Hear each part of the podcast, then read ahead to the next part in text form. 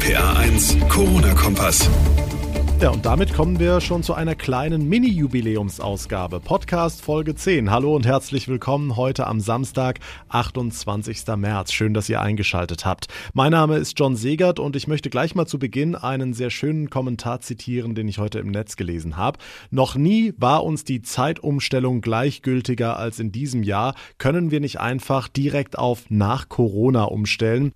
Ich glaube, damit spricht der Kommentator ganz Deutschland aus der Seele. Aber es gibt weitere spannende interessante Entwicklungen und Themen rund um die Corona-Pandemie, die ich heute gerne beleuchten will. Zum einen eines der größten Themen, die Engpässe bei Atemschutzmasken und Medikamenten, weil vieles heutzutage im Ausland produziert wird, obwohl die Grundmaterialien und die Maschinen aus Deutschland kommen. Was muss sich in der Wirtschaft nach der Corona-Pandemie spätestens ändern? Darüber spreche ich mit einem Wirtschaftsprofessor von der International School of Management in Frankfurt. Außerdem habt auch ihr sicher schon den ein oder anderen Motorradfahrer Radfahrer auf den Straßen gesehen oder seid selbst einer. Logo perfektes Bikerwetter im Moment, aber einige von euch haben uns geschrieben und gefragt, darf ich das überhaupt in Zeiten von Ausgangsbeschränkungen? Wir klären auf. Und wir hören eine sehr schöne Reaktion eines Supermarkts aus dem Westerwald auf die Klopapierhamster.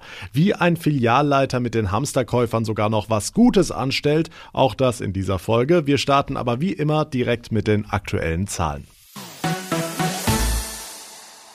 Stand heute sind in Rheinland-Pfalz nach Angaben des Gesundheitsministeriums in Mainz ganz genau 2357 Menschen mit dem Coronavirus infiziert.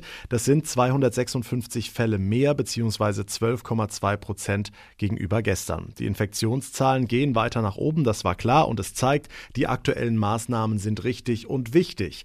Kanzleramtschef Braun hat heute all den hoffnungsvollen Gedanken, dass sich das alles rund um Ostern vielleicht lockern könnte, einen starken Dämpfer verpasst. Er sagte im Tagesspiegel, wir reden jetzt bis zum 20. April nicht über irgendwelche Erleichterungen. Bis dahin bleiben alle Maßnahmen bestehen. Also sprich, bis eine Woche nach Ostern bleibt es beim Status quo und wir bleiben zu Hause. An dieser Stelle gibt es auch ein großes Lob von der Polizei in Mainz. Die hat nämlich trotz des Bilderbuchwetters der vergangenen Tage keinerlei größere Menschenansammlungen angetroffen. Lediglich viele Spaziergänger, Jogger und Radfahrer, aber alles im vorgegebenen Rahmen. Die größeren Gruppen waren allesamt Familien, heißt es es und mit der dürfen wir ja unterwegs sein. Tja, aber wie ist das bei dem Wetter eigentlich mit dem Motorradfahren? Hat uns Marcel gefragt. Er schreibt, wenn ich mit dem Motorrad eine Spazierfahrt mache, ist das noch erlaubt oder nicht? Zur Arbeit und wieder zurück ist ja kein Problem, aber wie sieht's mit einer Spazierfahrt eben aus? Man ist ja alleine auf dem Bike unterwegs. Die Frage gebe ich weiter an unseren RPA1 Infochef Jens Baumgart. Jens, wie ist das mit dem Motorradfahren? Also wir bewegen uns da in einer Grauzone. Motorradfahren ist tatsächlich nicht verboten, schon gar nicht, wenn man damit zum Einkaufen fährt oder zur Arbeit natürlich. Und der ein oder andere wird vielleicht denken, Mensch, jetzt ist das Wetter so schön, die Straßen sind frei. Besser können die Bedingungen für eine Spritztour ja gar nicht sein. Alles richtig. Aber die Polizei appelliert eindringlich an alle Motorradfahrer, macht das bitte nicht. Warum nicht? Gerade beim Motorradfahren wissen wir, dass äh, da jetzt, wenn es draußen schöner wird, auch viele schlimme Unfälle passieren können, die oft auch im Krankenhaus enden. Und genau dort im Krankenhaus, da hat man im Moment wirklich ganz andere Sorgen. Deshalb gilt Motorrad bitte stehen lassen. Keine gute Zeit für Spritztouren. Okay, also heißt, wir sollten da die Gesetzeslücken nicht allzu sehr ausnutzen? Ja, so ist es. Andere Länder sind da viel strenger mit den Ausgangssperren. In vielen Nachbarländern ist Motorradfahren ja auch schon ganz verboten, bei uns eben noch nicht. Aber die Ansage ist ja relativ klar. Bitte bleibt, wenn möglich, zu Hause. Sonst regelt das der Gesetzgeber irgendwann und ich finde, das muss ja nicht sein. Das Motorrad also lieber stehen lassen. Gut, dass es jetzt erstmal kälter wird. Das macht es dann vielleicht ein bisschen einfacher.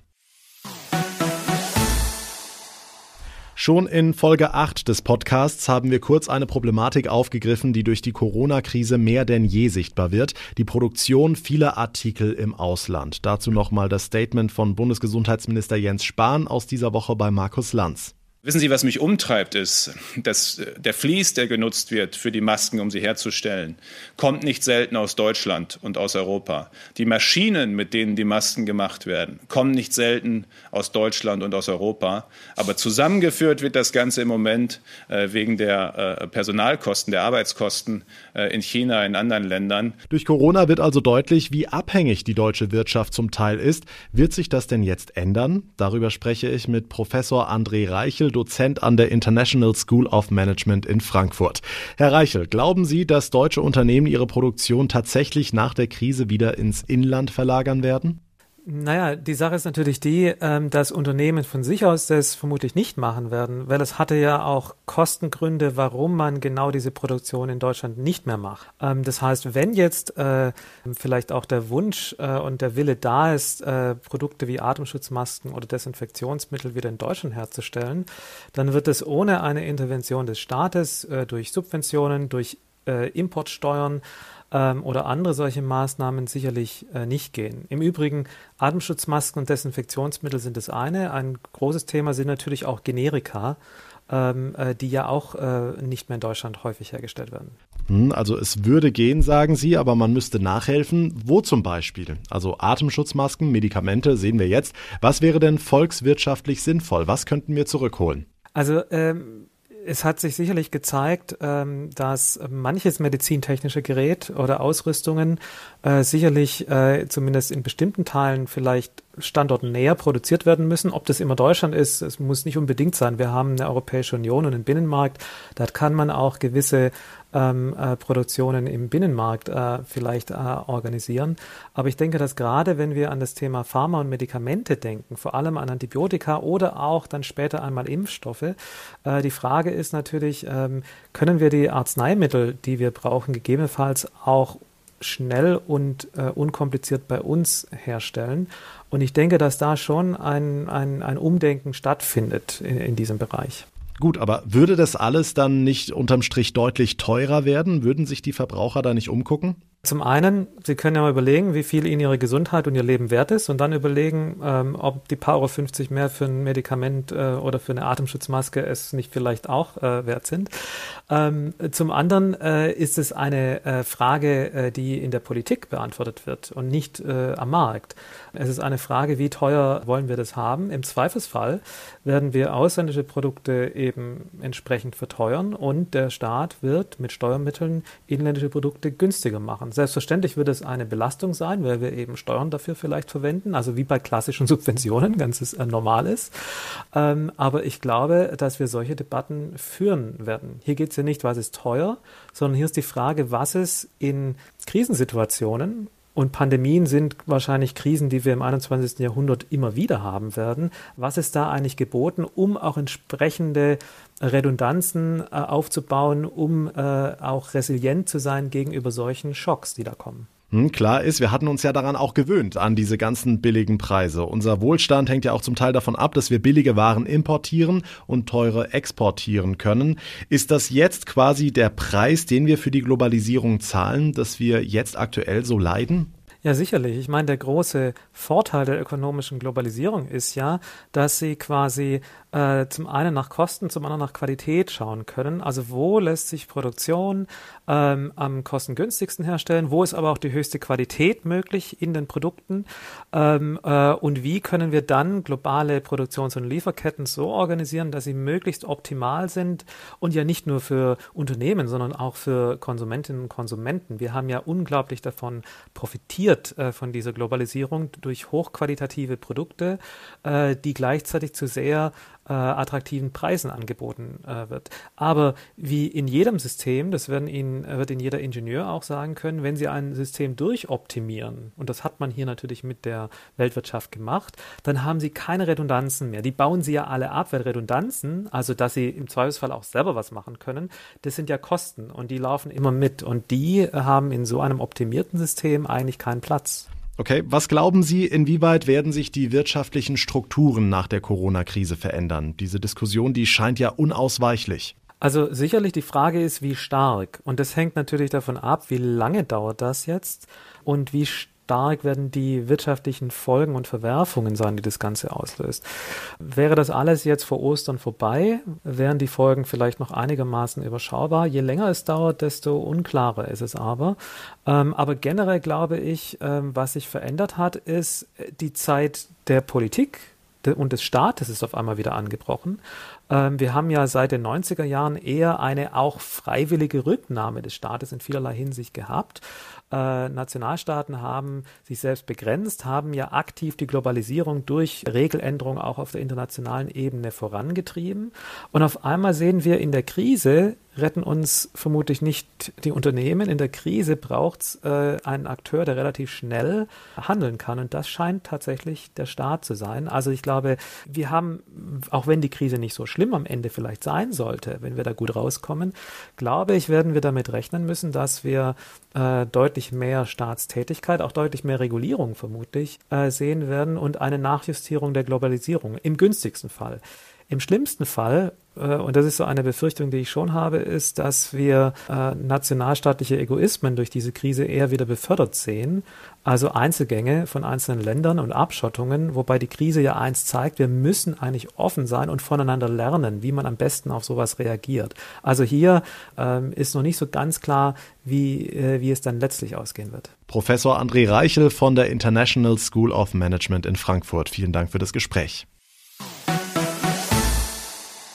Früher hat man in Krisenzeiten in Gold investiert. Von Gold redet kein Mensch mehr. Das weiße Gold in Corona-Zeiten heißt Klopapier. Und diese Idee eines Supermarktleiters im Westerwald finde ich deshalb richtig, richtig gut. Achtung, beim Rewe in Rengsdorf gibt es die erste Packung Klopapier zum normalen Preis. Wer mehr will, muss was spenden. Michael Glück vom Rewe-Markt in Rengsdorf. Fangen wir mal von vorne an. Ähm, der freundliche Appell an Ihre Kunden hat also nichts gebracht? Wir haben auf den gesunden Menschenverstand gehofft und auf das die Leute nur das kaufen, was sie wirklich brauchen bzw. verbrauchen. Und äh, ich habe immer, und das ist auch heute wieder so der Fall, immer kriege ich die gleichen Antworten. Ich habe eine große Familie, ich kaufe für die Oma mit, ich kaufe für eine kranke Nachbarin mit und mein Vater braucht auch noch weiter und deshalb nehme ich vier Stück mit. Das kann man ja nicht mehr glauben, wenn es jeder sagt. Und dann war der Punkt erreicht, an dem Sie gesagt haben, so geht's nicht weiter. Dann kam ich irgendwann nicht auf die, die Sache dann zu sanktionieren und sagen, bitte nur eins. Und wenn ihr zwei haben wollt, dann bitte fünf Euro Spende für die äh, Corona-Hilfe der Kreisverwaltung Neuwied, was ich dann mit dem Herrn Hallerbach, mit dem Landrat sprechen werde. Ja, jetzt wollen wir natürlich wissen, hat es denn auch funktioniert? Kaufen die Menschen wirklich nur noch eine Packung? nee, die kaufen nur. Wenn es den Kunden ans Geld geht, dann reicht eine auf einmal. Äh, ich muss Ihnen dabei sagen, dass wir bis jetzt noch nicht ein einziges Mal zwei Rollen verkaufen mussten mit einem Sonderaufschlag, äh, sodass wir, ich glaube, die Vernunft so ein bisschen äh, wiedergefunden haben. Ab sofort ist also genug Klopapier da. Michael Glück aus Rengsdorf. Und wer was spenden möchte für die Corona-Hilfe, der kann das natürlich trotzdem gerne tun, auch ohne Klopapier zu kaufen im Markt oder einige andere Möglichkeiten dazu findet ihr auch auf rpr1.de. Die meisten von uns haben ja jetzt sehr viel Zeit, auch einige Taxifahrer im Hunsrück, weil ihre Fahrgäste, meist ältere oder kranke Menschen, jetzt in der Corona-Krise nicht mehr aus dem Haus können, stehen die Wagen häufig leer. Aus dieser Not will die Kirner Taxizentrale jetzt eine Tugend machen. RPA1-Reporterin Simone Gutballett mit allen Infos. 20 Angestellte hat die Kirner Taxizentrale. Die Hälfte von ihnen kann im Moment eigentlich nicht arbeiten. Krankenfahrten werden noch angeboten. Ansonsten haben die Fahrer Leerlauf und Zeit, Gutes zu tun. Zum Beispiel einzukaufen, sagte uns Claudia Schmäler von der Kirner Taxizentrale. Die Leute können anrufen, können dann sagen, sie brauchen Butter, Milch, Zucker, so was ältere Leute brauchen. Also nicht ein Rieseneinkauf, ja, ein normaler, haushaltsüblicher Einkauf für eine ältere Dame oder älterer Herr der sich selber nicht helfen kann oder auch nicht von seinen Kindern helfen könne. Und äh, für den würde mir das machen, das ist gar kein Problem. Aber dann in einer Zeit, wo wir ja halt nichts zu fahren hätten. Für die Fahrt selbst zahlen die Kunden übrigens nichts. Ja, unser Chef macht das ganz gratis, ja, die Fahrt kostet nichts. Der Kunde zahlt lediglich das, was er zum Einkaufen gebraucht hat. Das Angebot richtet sich vor allem an die bisherigen Kunden der Kirner Taxizentrale. Für hauptsächlich pflegebedürftige Leute, ältere Leute, die mir eigentlich sowieso überwiegend fahre und die jetzt nicht rauskommen, da wollte man dann was Gutes tun. Recht hat sie. Einige Taxifahrer in Kirn nutzen ihre freie Zeit jetzt, um älteren oder kranken Menschen etwas Gutes zu tun. Wieder eine sehr, sehr schöne Aktion, von denen es jetzt immer mehr in ganz Rheinland-Pfalz gibt. Damit kommen wir zum Ende der heutigen Podcast-Folge. Vielen, vielen Dank fürs Zuhören. Wie immer freue ich mich über euer Feedback über RPA1 John bei Facebook, über Instagram oder einfach eine Mail ins Studio an rpa1.de oder auch gerne als Bewertung bei Apple Podcast. Mein Name ist John Segert. Bis zum nächsten Mal. Ich wünsche euch eine gute Zeit. Denkt daran, heute Nacht werden die Uhren eine Stunde nach vorne gestellt und vor allem bleibt gesund. Der RPA 1 Corona-Kompass.